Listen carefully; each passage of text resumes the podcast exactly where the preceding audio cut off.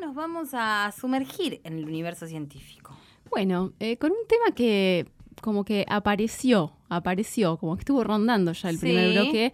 Eh, nuestra invitada de hoy es Florencia Brizuela, que ella es eh, licenciada en Ciencia Política, está ahora haciendo un doctorado, es también docente en la universidad. Y bueno, la escuchamos que nos cuenta qué es lo que investiga cuestiones relacionadas a la vivienda y al hábitat ya hace unos años. Me interesa mm, investigar cómo se piensa el problema de la vivienda, tanto desde el punto de vista técnico como desde el punto de vista urbanístico y social. Y fundamentalmente lo que me inquieta es un poco el rol que es mm, desde las instituciones, también desde el pensamiento social, se prescribe, digamos, eh, debe tener el Estado en el tema, ¿no? Es decir, me interesa ver cuando investigo cómo pensamos el Estado tiene que intervenir el problema, a quiénes debe dar la vivienda, por qué, en función de qué criterios, qué tipo de viviendas, en qué lugares, un poco desde una mirada que se pregunta cuáles son los fundamentos sociales, los fundamentos, podríamos decir, hasta filosóficos que determinan quién merece, quién no merece y qué merece, digamos, y cómo, socialmente toleramos o armamos, construimos esas ideas. Un poco eso es lo que yo investigo respecto al problema de la vivienda. Lindo berenjenal en el que se metió. Pero viste que no estaba planeado, pero cómo surgió solo cuando hablamos del acceso a la vivienda en el que es el, colectivo trans, por ejemplo, o en general. Y es súper interesante el tema y desde todas las perspectivas que ella lo aborda, ¿no? Hay algo interesante, Flor es parte de, un grupo de trabajo, sí, que es el Centro de Investigaciones en Gubernamentabilidad y Estado. Uh, gubernamentabilidad y Estado. Muy bien. Y que ya han pasado algunos de integrantes, porque ha estado Melissa Campana, eh, también ha estado... ¿Cómo? Eh, ay, ¿quién más estuvo? Ahí estuvieron varios del PES. Bueno, eh, estuvieron varias personas que pertenecen al mismo equipo de trabajo y... Eh, claro, porque necesita diferentes perspectivas. Totalmente, sí, porque está bueno esto de, enfocar la vivienda, eh, derecho, filosofía, quién merece y quién no, porque hay cosas como que, como que nos atraviesan y pasan y uno casi no se las pregunta, esto de pensar de quién merece y por qué determinada cuestión cuando estamos hablando de un derecho en realidad. Claro, la palabra merece en casos de derechos queda medio como de modé, por lo menos. Totalmente, pero ese preconcepto está y hay que desarmarlo y para desarmarlo hay que conocerlo. Entonces le preguntamos a Flor, que la verdad que es muy interesante lo que nos está planteando, qué es lo que ella piensa sobre la ciencia.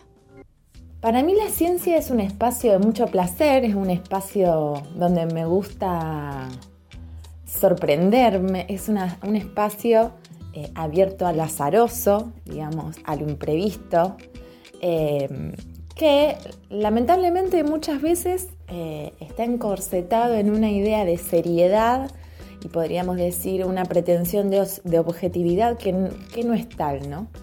yo prefiero pensar cuando investigo, hacerlo de manera comprometida, investigo temas que tienen que ver con, digamos, con problemáticas sociales urgentes que nos atraviesan a todos a todos tenemos, digamos, que resolver, que resolvernos en sociedades capitalistas con nuestro trabajo muchas veces, salvo, salvo aquellos que por herencia pueden adquirir una vivienda, este problema, ¿no? Pero la verdad es que cuando investigo y cuando hago historia sobre el tema, hay, digamos, hay mucho lugar a lo azaroso, a lo nuevo, a lo disruptivo. Entonces, me encantaría que la ciencia recuperara algo de eso, recuperara algo de la sorpresa y a su vez que ampliara y que moviera, que torciera un poco las reglas de juego que hoy tiene, que son reglas muy exigentes, reglas que se rigen por, eh, por mucho, por el mérito, reglas que nos llevan muchas veces a trabajar en soledad. Y digamos, a lo largo de estos años, la verdad es que los espacios donde yo más he disfrutado hacer ciencia son en los espacios donde nos encontramos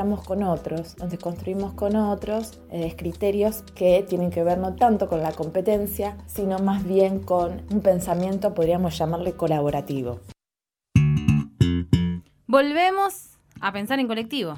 Sí, la verdad que es muy linda, es muy bella la, la, definición y el análisis que hace Florencia. Y sabes lo que me gustó a mí también, que, que, me parece algo que hay que agarrar así con especial énfasis el tema de, lo lúdico y de lo azaroso, porque es algo que hay que repensar, porque la técnica es algo que, eh, pensando justamente en la, en la construcción de la universidad, la técnica es algo que se aprende, que se repite, y lo que da lugar a método. Claro, exactamente. Y lo que da lugar eh, eh, muchas veces, exactamente, es algo desordenado, es, otra cosa, algo lúdico, algo creativo. Y me gustó el lugar de la sorpresa, que, que bueno, Flor la verdad que tiene tiene una, una, linda forma de hacernos pensar esa ciencia fuera del mérito, de, de, las cuestiones que tienen que ver con la cantidad de los papers y todas estas cuestiones y volver a la posibilidad de crear y crear con otros. Cuando hablaste de lo desordenado me hiciste acordar mucho a Luis Felipe Noé y toda su concepción del caos, ¿no? Este artista del caos. Totalmente. Eh, y cómo alrededor de lo que el caos significa,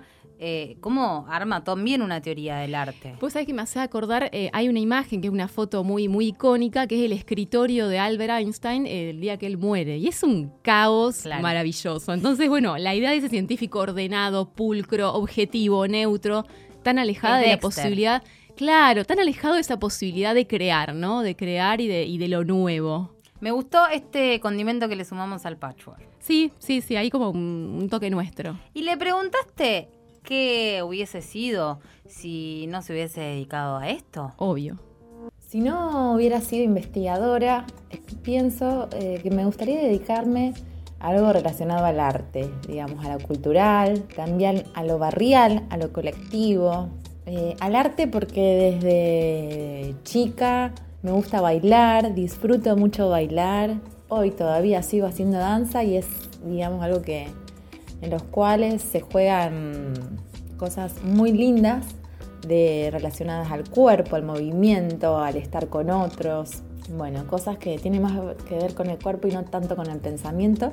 Así que algo relacionado al arte, a la danza, me encantaría hacer. Y luego también, digamos, si no fuera investigadora, me gusta mucho, soy muy charlatana, me gusta mucho conocer otros mundos, así que algún trabajo colectivo, algún trabajo barrial, digamos, eh, algo que tenga que ver con, con la planificación social, con también con, bueno, con construir colectivamente eh, es algo también que me atrae mucho, me resulta muy atractivo y en lo que creo que también me desempeñaría, allá teniéndome bastante fe, muy bien. Eh, así que mm, algo de eso también me gustaría hacer. Y si no, también tenía esa fantasía cuando era pequeña de ser secretaria, de ser secretaria, de ordenar los papeles, eh, organizar em, eh, una agenda, construir una agenda.